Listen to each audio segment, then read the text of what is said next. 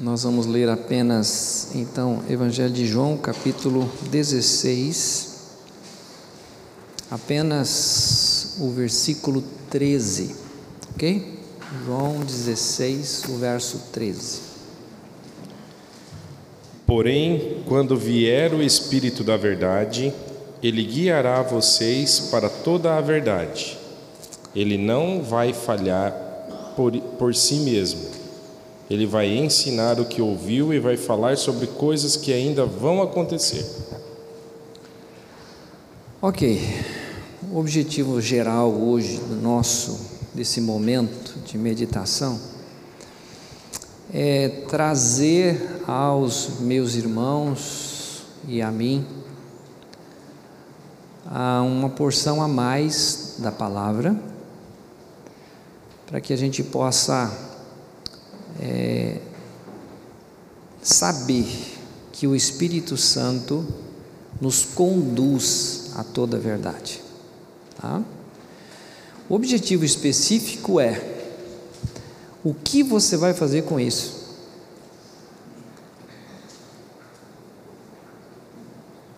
O Espírito há de trazer algo tremendo hoje de manhã a você e a mim.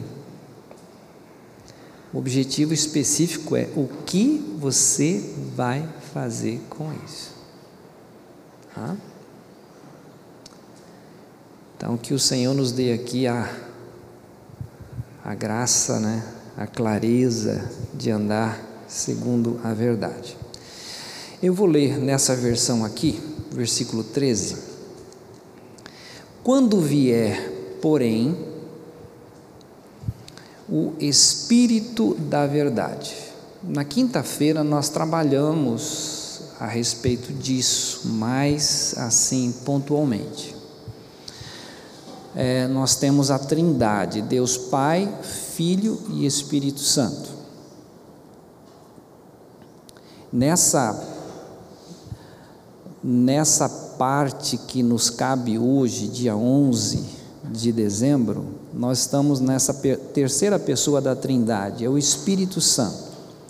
Deus né, fez algo, criou todas as coisas, sustenta todas as coisas.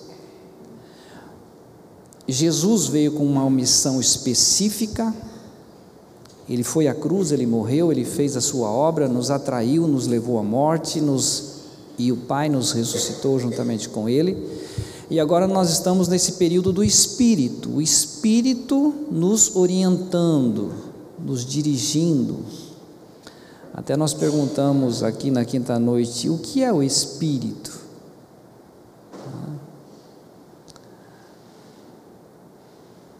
É a parte imaterial da carne.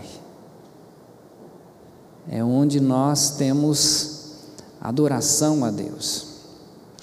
Ah, quando a Bíblia fala, por exemplo, que nós devemos adorar em espírito e em verdade, você verbaliza, você ergue as mãos, você dança, você pula, você corre, mas a adoração está acontecendo no espírito. Você está expressando fisicamente algo que realmente já aconteceu dentro de você. Você está adorando, porque Deus é espírito. Então, essa pessoa da Trindade hoje é que nos conduz. O versículo 13, né, eu comecei a leitura, o Espírito da Verdade, ele vos guiará. O seu guia, o seu guia, dia a dia, é o Espírito o Espírito de Deus que habita em você. Como que ele guia? À medida que você lê a palavra, ele revela a palavra como você deve andar. Lâmpada para os meus pés, tua palavra, e ela é luz para o meu caminho. Continuando, ele diz: porque não, falar por, não falará por si mesmo, mas dirá tudo o que tiver ouvido e vos anunciará as coisas que hão de vir. Então se prepare, porque agora eu vou mexer com você no íntimo, ok? Livro de Mateus, capítulo 25. Nós vamos ler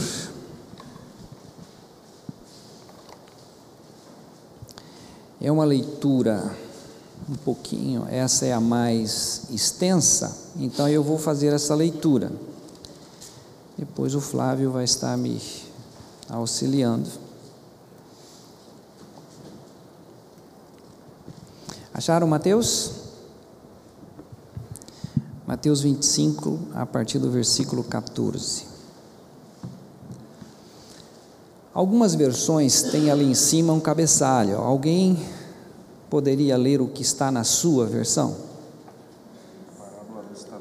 Hã?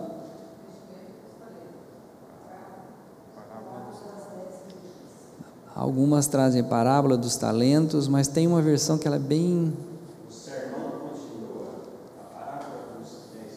dos talentos. Eu vi, eu vi. Parábola sobre três servos. Hã? Quem que falou? o investimento. Esse, essa versão que é bem impactante. O investimento do talento. Tá? Então vamos lá fazer a leitura.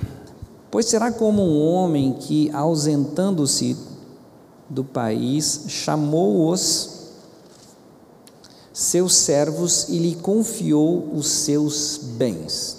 Então, vou trazer isso para um lado bem pessoal o Senhor Jesus subiu aos céus e deixou os seus bens. Com Valdinei, com Felipe, com Ed, comigo, com você, para sermos mordomos de tudo aquilo que é dele, nada é nosso. A um deu cinco talentos, a outro dois e a outro um. Gente, todas as vezes que aparecer na Bíblia três, Vale a pena um dia você fazer o estudo sobre três: Deus Pai, Filho e Espírito Santo. Corpo, alma e espírito. Três talentos: cinco, dois e um. Enfim, quando você lê, por exemplo, Tessalonicenses, são três homens que escrevem. É algo muito impactante isso, porque nós dependemos do Senhor Deus, do Senhor Jesus, do Senhor Espírito Santo. Sem Ele nós não podemos absolutamente nada. Continuando. É, a sua própria capacidade e não e então partiu. O que recebera cinco talentos saiu imediatamente a negociar com ele e ganhou outros cinco.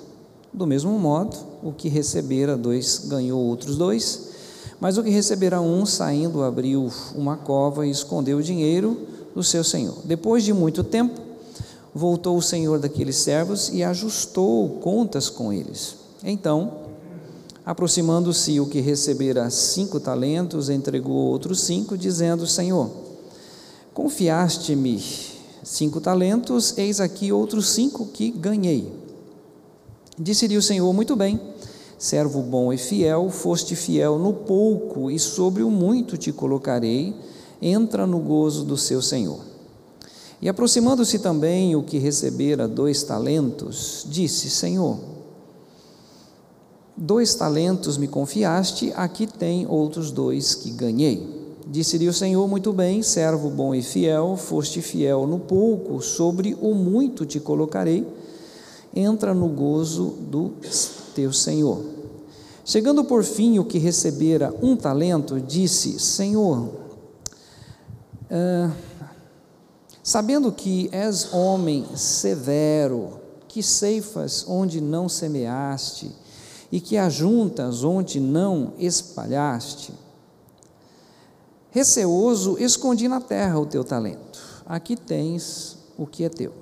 Respondeu-lhe, porém, o Senhor: servo mau e negligente, sabias que ceifo onde não semeei e ajunto onde não espalhei.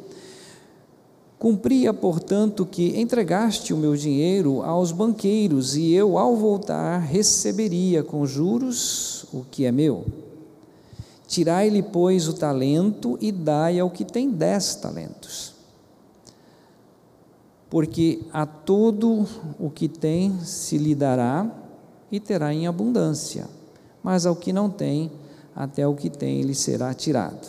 E o servo é, inútil, lançai-o para fora nas trevas.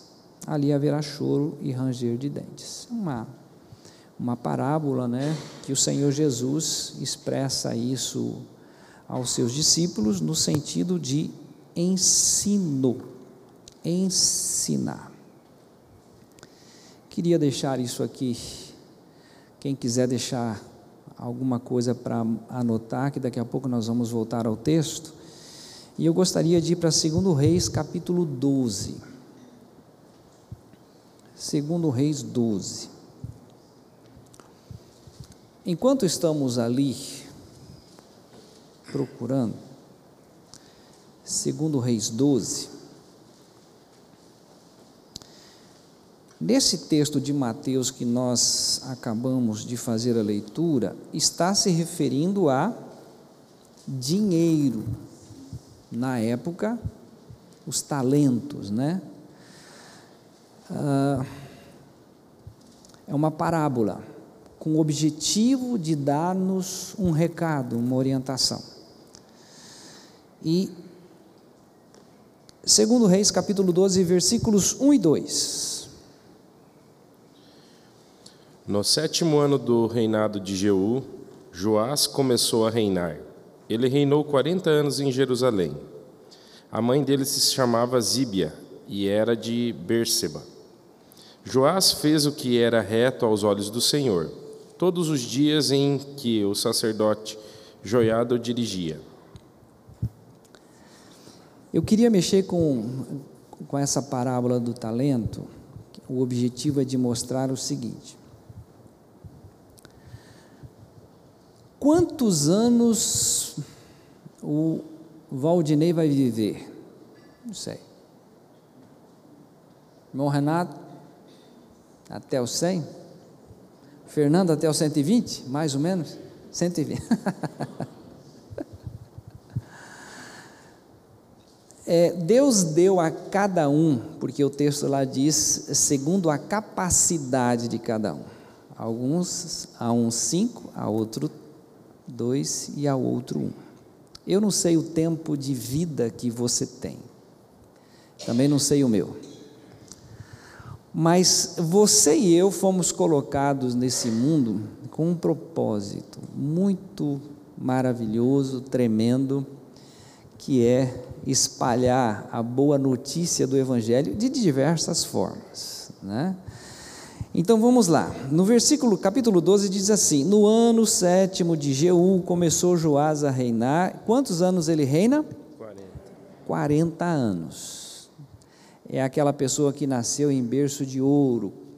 Ele nasce e começa a reinar. O reinado dele se dá com sete. Ele começa com sete anos de idade. Por isso que o texto mostra. Uh, era o nome de sua mãe Zíbia, então ele tem uma mãe que está no controle, uma mãe temente a Deus, uma, mão, uma mãe que normalmente é aquela mãe, é, eu não diria rude, mas que né, faz a coisa andar. E depois o versículo 2: fez Joás o que era reto. Por quê? Porque tinha uma mãe, começa a reinar com sete anos, tem alguém responsável. Quem são os responsáveis por ele? A mãe e o sacerdote. Na sequência diz assim: o que era reto perante o Senhor todos os dias em que em que o sacerdote Joiada o dirigia. Então ele foi reto, temente a Deus até esse momento. A mãe está ali e o sacerdote está ali. Vou trazer isso para hoje. Gente, não é porque o pastor ensina o que deve ou o que não deve. É temer a Deus, independente se você tiver alguém instruindo ou não porque o Espírito tem essa responsabilidade de mexer com o seu interior e falar assim: olha, é Deus quem diz. É a voz do Espírito que vai conduzir você a toda a verdade. Aqui no caso, eu vou pular. Aliás, tem um detalhe aqui interessante, ó. Quer ver? O versículo 9. Sabe quem que introduziu isso aqui na igreja? Isso aqui é um, um negócio chamado. Pasmem, isso aqui é um negócio chamado gasofilácio. Palavrão, né? Gasofilácio. Mas foi esse rei Joás que introduziu isso. E, lógico, pela orientação do sacerdote e da sua mãe. E é interessante esse, esse detalhe, por quê? Porque passou aquele período de trazer animais, de trazer o trigo, de trazer toda a colheita, porque agora já estava entrando a questão de talentos, dinheiro. Então precisava de ter uma arca. E foi isso aí é introduzido lá. Leia para mim o 9, por gentileza. Então o sacerdote Joiada pegou uma caixa, fez um buraco na tampa e a pôs junto ao altar à direita de quem entrava na casa do Senhor. Os sacerdotes que guardavam a entrada da porta depositavam ali todo o dinheiro que era trazido à casa do Senhor. Eu dei risada porque essa versão diz a caixa, a outra versão diz a arca, né? Então, quando você entra aqui na comunidade, você, por que isso aqui está à direita? Porque isso aqui estava à direita lá no templo, na casa de Deus. Então é por isso que tem e por isso que nós utilizamos isso também. Mas detalhes que começou também nesse período, né, e até hoje isso perdura.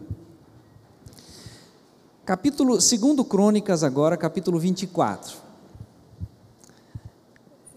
Eu vou trazer isso. Eu acredito que toda a igreja sabe, mas não custa lembrar.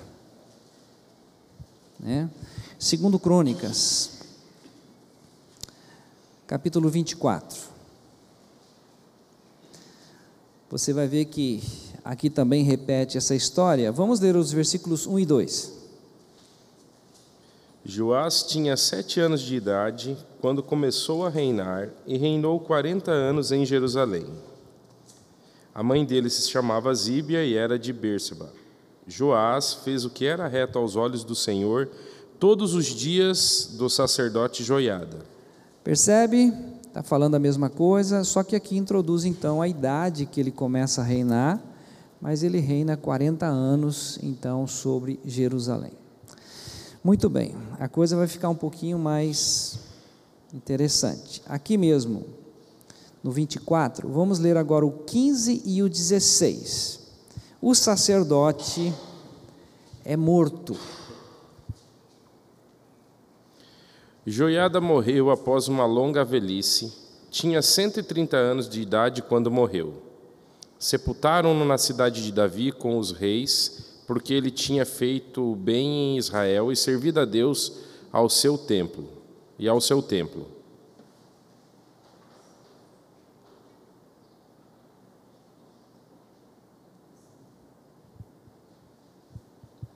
Ok. Quantos anos ele morre? 130. Muito bem. O que acontece agora a partir do 17? Depois da morte de Joiada, os chefes de Judá foram e se prostraram diante do rei, e o rei os ouviu. Então abandonaram a casa do Senhor, Deus de seus pais, e serviram os postes da deusa Acera e aos ídolos. E por essa sua culpa veio grande ira sobre Judá e Jerusalém. O que que Joás está fazendo com a vida dele? Enquanto tinha mãe, enquanto tinha o sacerdote, aquela aquele respeito, né? Não vou fazer isso porque o sacerdote está comigo desde a infância mas a partir do momento que morre, vem os. Tem uma expressão muito chula, mas os urubus. Às vezes, quando dá um acidente na rodovia, os urubus param para tentar roubar o que tinha de pertences. morreu Joiada, os elementos aparecem ali para tirar o rei desse objetivo de, de adorar ao Senhor e de seguir ao Senhor. O versículo 18: Deixaram a casa do Senhor, Deus de seus pais, serviram aos postes ídolos e aos ídolos, e por esta sua culpa veio grande ira sobre Judá e Jerusalém. 19. Mas o Senhor lhes enviou profetas para os reconduzir a si. Esses profetas testemunharam contra eles, mas eles não quiseram ouvir. Deus usa de misericórdia e fala: gente, vocês estão entrando num caminho que não é interessante. Se, se você voltar ali no 17, ó, depois da morte de Joiada, vieram quem? Os príncipes de Judá. Eram homens influentes. E Deus ainda usa de misericórdia, envia profetas, rei, é o seguinte, não dê ouvidos. Isso não é bom. O versículo 19, ele termina: Estes profetas testemunharam contra eles, mas eles não deram ouvidos. Muito bem. O Espírito de Deus se apoderou de Zacarias. Quem é Zacarias? Zacarias é filho do sacerdote Joiada. Joiada morreu. Deus se apossa pelo Espírito em Zacarias e o qual se pôs em pé diante do povo e lhes disse: Assim diz o Senhor: Por que transgredis os mandamentos do Senhor de modo que não prosperará, prosperarás? Porque deixaste o Senhor, também ele vos deixará. Então, uma palavra bem austera, decidida, o Espírito diz isto. Versículo 21. Conspiraram contra ele e o apedrejaram, por ordem do rei, no pátio da casa do Senhor. Interessante, gente. Você pode matar o profeta, mas o espírito não vai ser morto. Ele vai ficar te instruindo, te orientando e te mostrando: está errado, não entra por esse caminho, não é interessante. Você pode matar o profeta, mas o espírito está lá. Continuando, assim o rei Joás não se lembrou da beneficência que Joiada, pai de Zacarias, lhe fizera, porém matou-lhe o filho. Este, ao expirar, disse: O Senhor o verá e o retribuirá. Então o filho está morrendo e deixa um recado ainda com joiada. Versículos é, a partir aqui do 23 até o 25 agora, só para fechar esse parte do Velho Testamento. Antes de se findar o ano, o exército dos sírios atacou Joás. Invadiram Judá e Jerusalém, mataram todos os chefes do, do povo e levaram os despojos ao rei de Damasco. Embora o exército dos sírios não fosse grande, o Senhor permitiu que eles vencessem um exército que era muito maior, porque eles tinham abandonado o Senhor Deus de seus pais. Assim os sírios executaram o juízo de Deus contra Joás. Quando os sírios foram embora, deixando Joás gravemente ferido, os servos de Joás conspiraram contra ele por causa do sangue do filho do sacerdote Joiada e o mataram em sua cama. Triste, né? Triste. 40 anos e termina dessa forma. Começa tudo certinho, temendo ao Senhor, fazendo o que é reto, abençoando o povo. Aí a mãe morre, morre o sacerdote, aí vem os príncipes de Judá, dão uma orientação não aconselhável, mesmo assim Deus usa de misericórdia, fala: olha, volta para o Senhor. Deus envia ainda especificamente o filho de Joiada que fez tudo o que fez, pois ele mata e finalmente tem uma morte extremamente desagradável no seu próprio leito por uma conspiração. Voltando para Mateus 25, para trazer isso para mim, para nós, o que Deus tem para nós hoje. Mateus capítulo 25.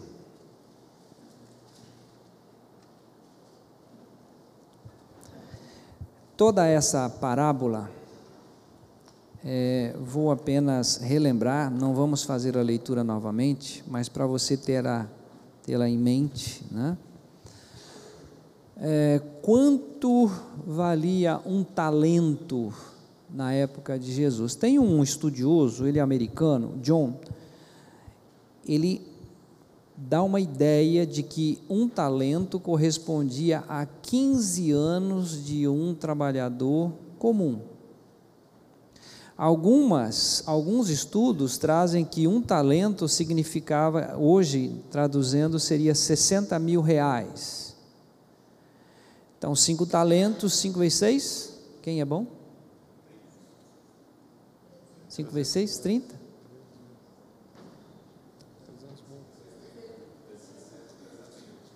300 mil.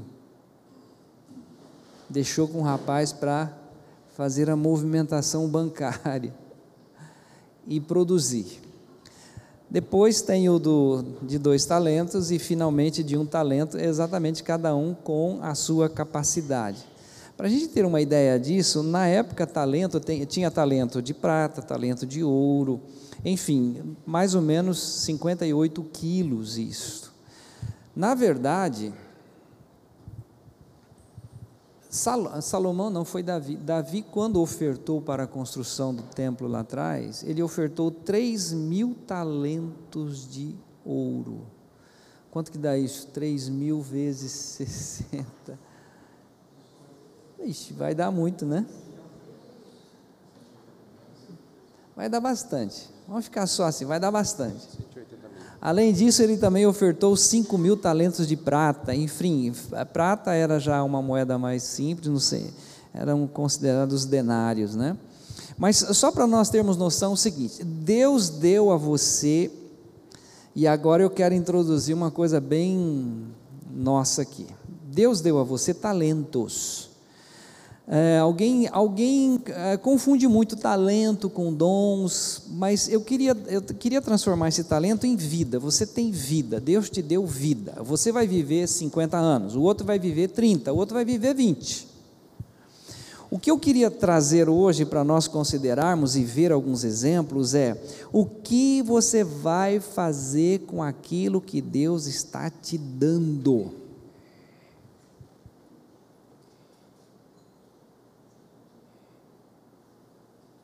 A vida está passando, os dias, Deus fez algo tremendo na sua vida, Ele colocou dentro de você o Rei dos Reis, o Senhor dos Senhores, e o que você vai fazer com isto? É, trazendo isso para uma coisa bem assim chula, mas para representar. Hoje os um, um, grupo aí se reuniu e vai fazer um churrasco, né? O David, David, você que vai botar a mão na massa ou não? Mais ou menos. Dá uma queimadinha na carne. Enfim, eles vão se reunir ali. Quando se tem um movimento assim, vamos imaginar lá na casa do Milton. Milton não está aqui? Não. Vamos imaginar, vai ter um churrasco lá. A primeira coisa é, escuta, eu poderia te ajudar em alguma coisa? Você gostaria que eu levasse uma sobremesa?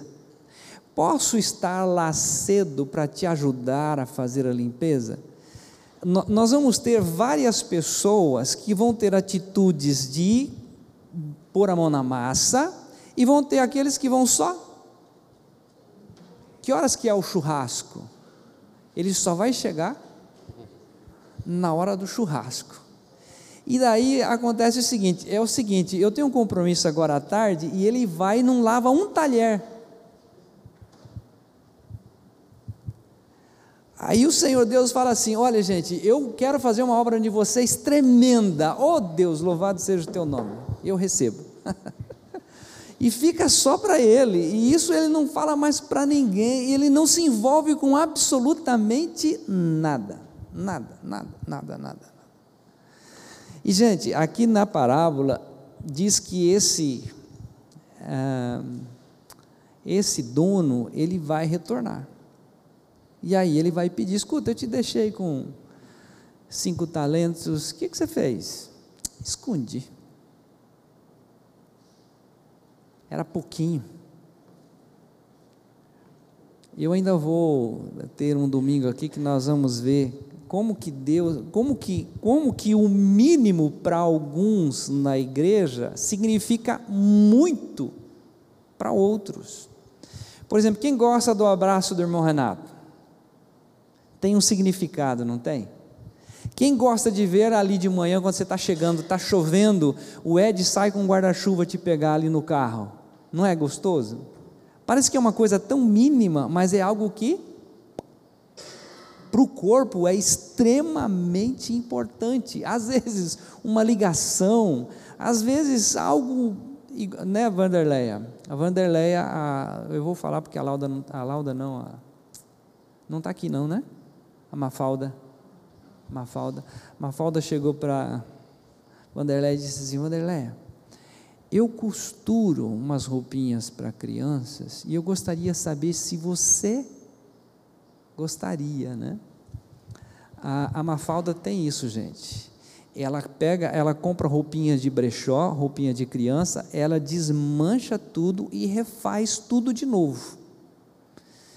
E ela doa isso. E aí ela trouxe domingo, foi domingo passado que ela trouxe? Foi. Trouxe uma sacola e deu para as meninas. A, a, irmã da Vanderleia, a Edna, ela é a mãe acolhedora. Quantas crianças? Três? Quatro? Quatro.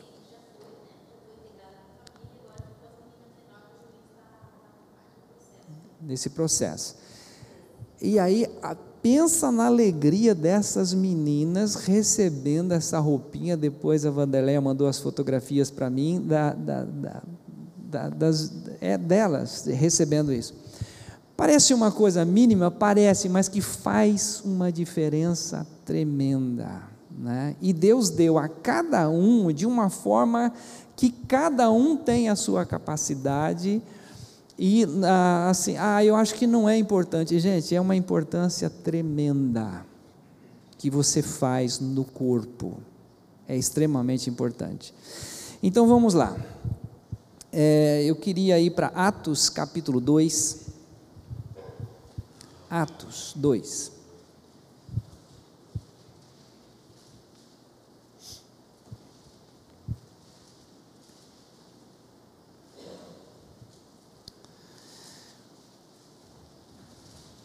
Versículo 4.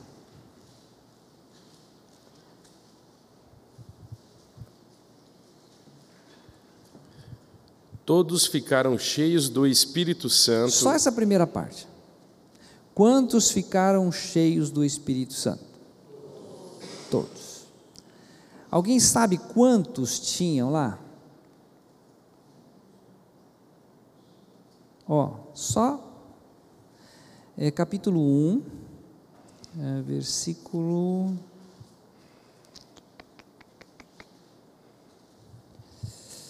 Hum,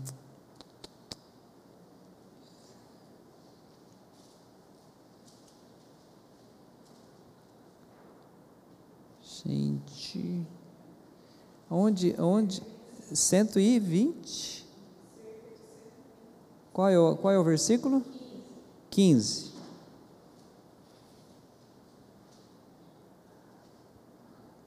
Pode ler o, o. Naqueles dias, Pedro se levantou no meio dos irmãos, que formavam um grupo de mais ou menos 120 pessoas. Quantos nós temos aqui? Dois mil e. Estou jogando. Mas estão lá 120, todos. O versículo 4 diz que todos.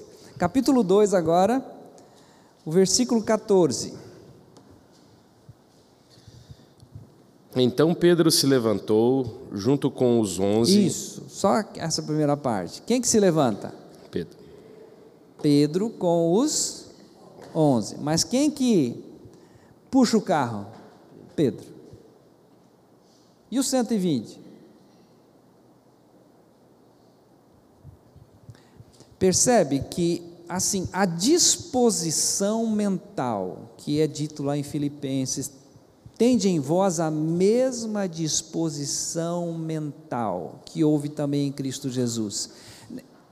Perdão, nessa disposição de servir. Eu não vim para ser servido, mas eu vim para servir, se colocar à disposição, se envolver, fazer a coisa acontecer, sem ser mandado. Sabe a questão óbvia? Lembro-me de uma empresa que queria contratar funcionários e o teste era o seguinte: eles deixaram uma vassoura de atravessado no meio do caminho e aí chamavam o candidato. O candidato ia e pulava a vassoura, ia para a entrevista. E teve um que abaixou, pegou a vassoura, colocou no lugar. É a questão do óbvio. É a questão de ver uma necessidade e agir, sem ser mandado. Aí a coisa acontece, todos são cheios do Espírito Santo, agora Pedro levanta e agora nós vamos então começar e enfim a igreja toma toma forma, né? Toma corpo. Aqui mesmo em Atos, ainda gostaria de ler capítulo 8. Atos 8 o versículo 26. Um anjo do Senhor disse a Felipe: Levante-se e vá para o sul, no caminho que desce de Jerusalém a Gaza. Este se acha deserto. Ah, para que a sua versão para aí. Uhum. Quem tem a versão que continua? Ele se levantou e foi, né? Um anjo do Senhor falou a Filipe dizendo: Dispõe-te e vai.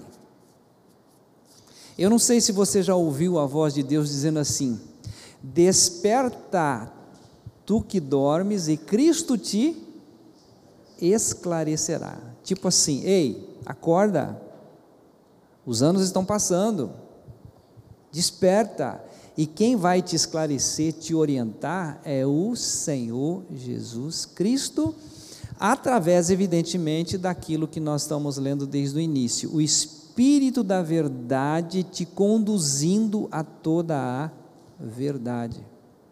Bom, ele se levantou e foi, sem saber nada, capítulo ainda 8, versículo 39.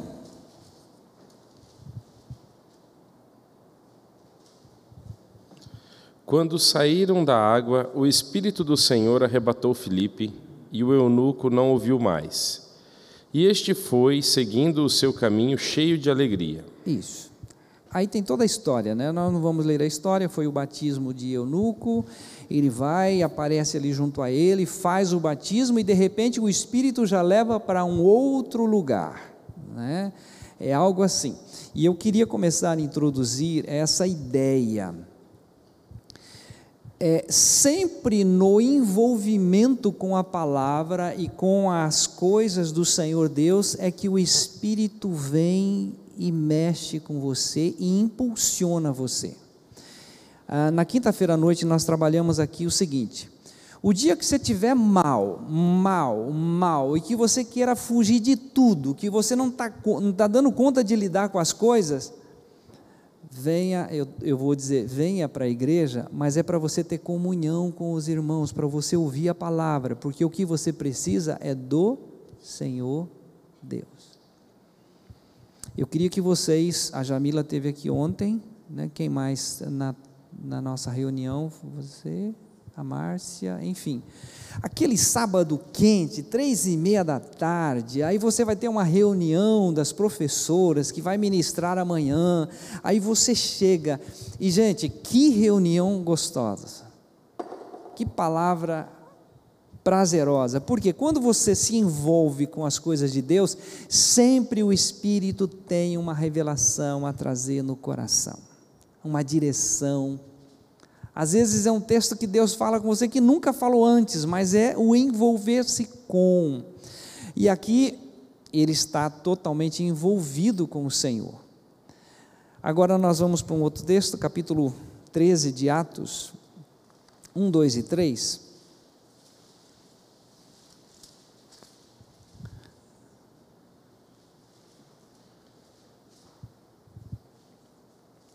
Havia na igreja de Antioquia profetas e mestres: Barnabé, Simeão, chamado Níger, Lúcio de Cirene, Manaém, que tinha sido criado com Herodes, o tetrarca, e Saulo. Enquanto eles estavam adorando o Senhor e jejuando, o Espírito Santo disse: Separem-me agora Barnabé e Saulo para a obra a que os tenho chamado. Então, jejuando e orando, e impondo as mãos sobre eles, os despediram. Onde é que eles estavam? No bar da esquina, tomando cerveja. Ah, estava numa festa. Ah, tinha uma reunião da escola. Não, eles estavam num lugar específico, eles estavam reunidos entre os irmãos, eles estavam num processo de oração, de jejum, e de repente, on, o que acontece? O Espírito Santo se manifesta. De como que ele vai se manifestar? Gente, não vai descer nada do, do, do nada, é o Espírito de Deus que fala ao nosso espírito. Na quinta-feira nós trabalhamos todo o capítulo 8 de Romanos e você pode dedicar tempo ali. É o Espírito de Deus que nos convence que somos filhos de Deus e Ele fala, Ele literalmente fala conosco. E, aí você fala assim, mas parece que é coisa da minha cabeça. Não é coisa da sua cabeça.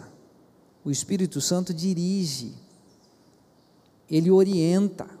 O que nós precisamos é ser sensíveis. Eu não sei se você já teve essa situação. Você está indo para um lugar e você fala: vai por aquele lugar, não vai, não vai por aqui. E você, não, eu vou por aqui. Aí pega um trânsito terrível. Pô, por que eu não fui por lá? Sabe, a sensibilidade de ouvir e aqui eles estão orando, estão jejuando, estão na igreja, e aí o Espírito Santo fala: ó, separa esses dois aí, porque eles vão ser homens preciosos. Sempre, gente, envolvido. Por isso que quando a Bíblia fala, com bom e com suave é que os irmãos vivam em união, ali o Senhor ordena a bênção e a vida para sempre. Ele usa esses momentos exatamente para se manifestar pelo Espírito Santo, nos convencendo, nos orientando. E eu tenho certeza que hoje, de manhã, o Espírito Santo vai incomodar um ou outro para se mexer, sair da zona de, né, não faz nada. Que coisa é essa? 150 pessoas ouvindo, ouvindo, ouvindo e vão continuar ouvindo, ouvindo, ouvindo. Aí Deus vai voltar: escuta, o que você fez com o talento que eu te dei? Ah, Senhor, eu ouvi, ouvi, ouvi, ouvi, ouvi, fiquei gordo. Mas não fez nada? Não, não fiz nada. Credo que chato, pastor. Estranho, estranho falar assim. É, Segundo Coríntios capítulo 12. Segundo Coríntios 12.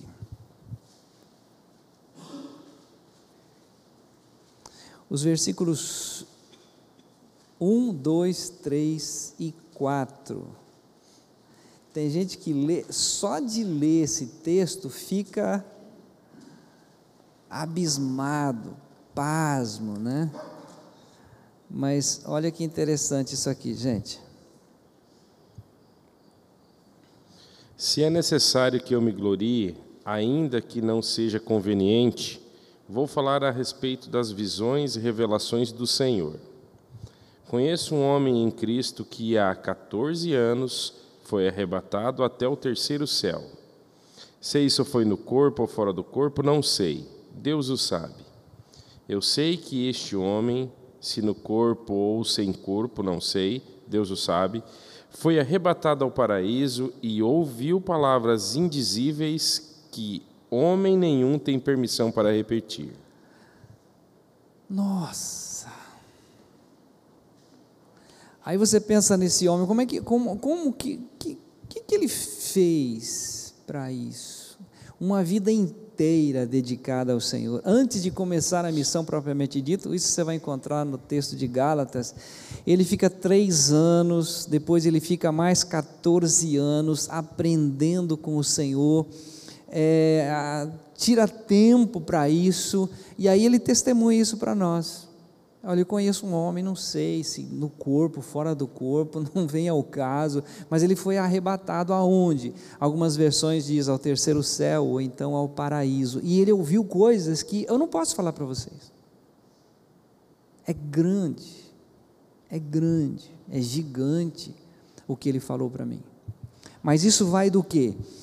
Envolvimento com o Senhor, disposição, está pronto, Senhor, estou aqui né, quero fazer. E, gente, queria trazer a ideia aqui de que não é comprar Deus.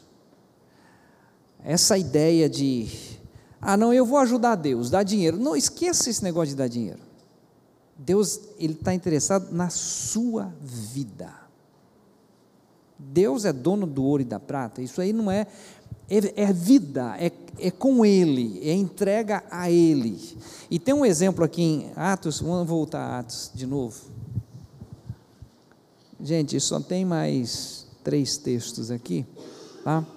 Atos capítulo 8.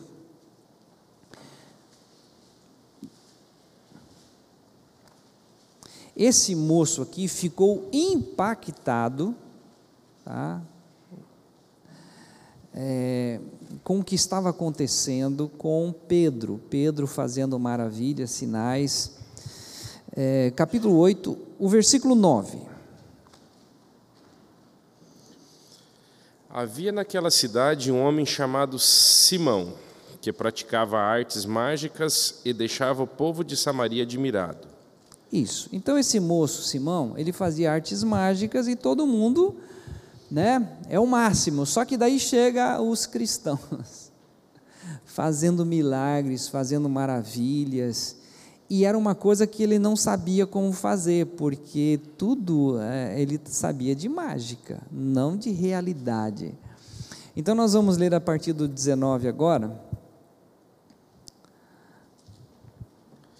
Dizendo: Deem também a mim este poder para que a pessoa sobre a qual eu impuser as mãos receba o Espírito Santo. Ele fala com Pedro: Pedro, é o seguinte, eu tem como eu pagar para eu ter esse poder de impor as mãos também e derramar o Espírito? E aí Pedro responde: é, O teu dinheiro seja contigo para perdição,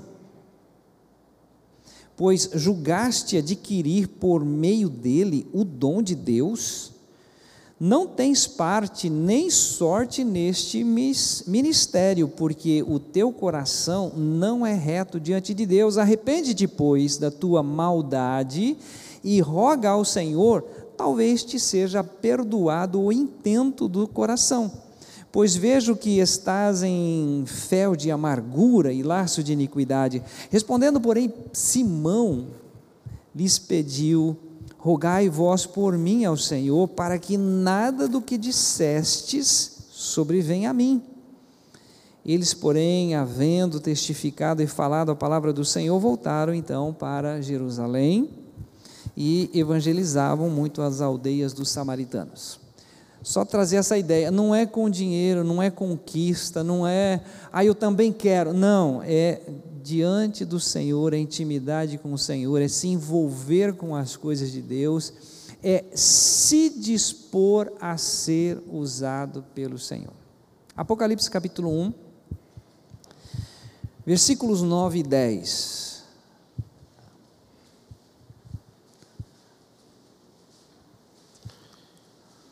Eu, João, irmão e companheiro de vocês na tribulação, no reino e na perseverança em Jesus, estava na ilha chamada Pátimos por causa da palavra de Deus e do testemunho de Jesus. De Deixa eu fazer uma pergunta enquanto o Flávio está lendo. O que, que ele estava fazendo na ilha de Patmos? Por causa da palavra.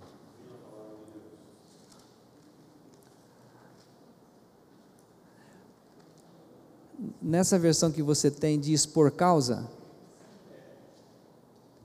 Ele não está num resort, ele não está festejando, não, não são férias. Ele está lá por causa da palavra, envolvido com as coisas do reino. A vida que Deus deu a ele nesse mundo é em função do reino. E por causa desse envolvimento, versículo 11, 10. Achei, digo, é o 10, o 10. Achei-me no Espírito no dia do Senhor, e ouvi atrás de mim uma forte voz como de trombeta. Aí vai longe, né? Aí vai longe. Mas eu queria ressaltar isso. Achei-me em espírito. A outra versão, tem uma versão que diz. Oi?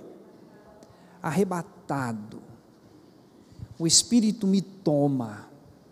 Né? E aí começa a desenvolver e a, e a revelação toda que nós temos trazida né, pelo Espírito Santo a João. Mas eu queria ainda pular lá para o 4, 4 capítulo, versículo 1. Apocalipse 4, 1. Depois dessas coisas, olhei, e eis que havia uma porta aberta no céu. E a primeira voz que ouvi, que era como de trombeta, ao falar comigo, disse: Suba até aqui, e eu lhe mostrareis o que deve acontecer depois dessas coisas. Vários momentos ele tem, né, ele recebe toda a revelação, mas quando chega aqui no capítulo 4, ele é convidado para entrar no céu e ver as coisas que iriam acontecer. Lembre-se, gente, arrebatado. Lembra essa expressão? Não é físico, mas o Espírito traz toda essa revelação a ele e ele traz essa revelação a nós. Por quê? É alguém que se dispõe a servir, a estar na brecha, a estar na disposição daquilo que Deus quer fazer na vida da pessoa. Estou introduzindo hoje esse, é, esse assunto. Devemos continuar no domingo pela manhã. Por quê? Porque nós vamos começar um novo ano, 2023. O que, que você vai fazer em 2023? Né? Como que você vai dedicar a sua vida? O que resta? Você tem ainda quantos anos de vida? 10 anos, 20 anos? Ou um ano apenas? Mas assim, querendo despertar a igreja para o seguinte: não é o seu dinheiro, Deus é o dono da prata e do ouro, é a sua vida, é o seu testemunho, é você. Ele quer que você produza, glorifique o nome dele. Então nós vamos no domingo que vem ainda mexer um pouquinho mais e, e o desejo sabe do que é? Desperta tu que dormes e ele vai te te orientar, te conduzir. E você não vai precisar ser mandado, você vai fazer porque o Espírito Santo vai levantar você para fazer, agir, disposição, com alegria. E isso vai ser maravilhoso, porque é muito ruim uh, funcionário que precisa ser mandado, e é muito ruim pensar no corpo de Deus, pessoas que precisam ser mandadas. O Espírito simplesmente ele vem e nos convence. Ele vem e nos orienta. Ele vem e traz paz ao nosso coração para tomar todas as decisões. E é isso que a igreja é, há de receber. E vamos andar em 2023 na total dependência do Espírito Santo de Deus e vai ser algo maravilhoso. Outra coisa que eu gostaria também de lembrar, no domingo que vem, nós vamos repetir isso com relação ao louvor. De você trazer a, a, uma palavra de gratidão, uma palavra de, de louvor a Deus, daquilo que aconteceu. Então, reflita, pense. Se você quiser anotar, anote. Olha, foi tão importante isso que aconteceu nesse ano. E eu queria testemunhar a igreja, porque isso enriquece demais outras pessoas, então vale a pena, tá bom? Vamos nos colocar em pé.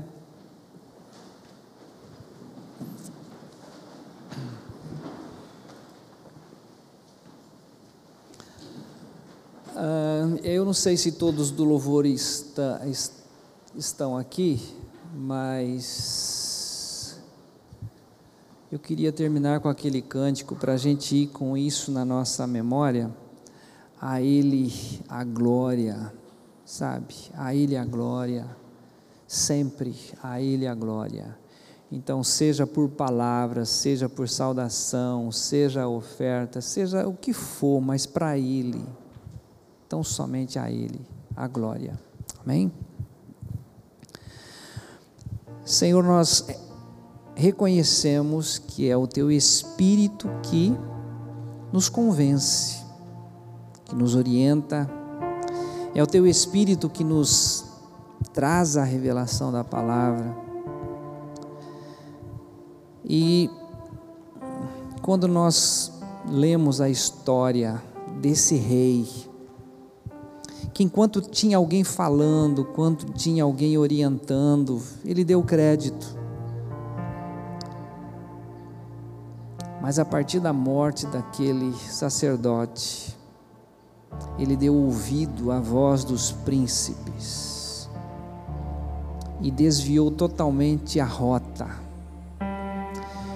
Senhor, eu quero pedir pelos meus irmãos aqui, por mim,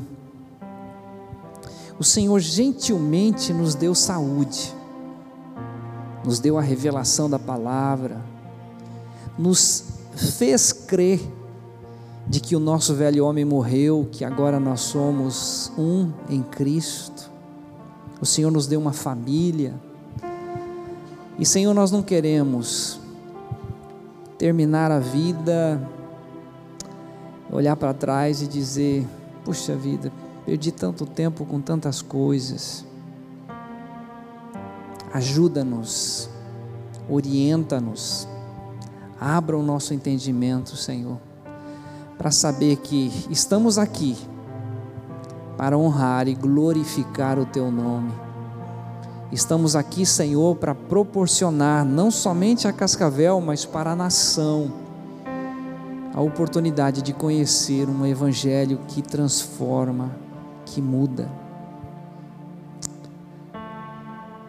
A cada um, Senhor, convence-nos pelo teu Espírito de quão importante é, seja um abraço, seja uma saudação, seja um gesto no corpo que glorifique o teu nome. Receba, Senhor, nesse dia a nossa gratidão, ao Senhor a honra, a glória não somente hoje, mas para todo sempre. Em nome do teu filho amado Jesus. Amém.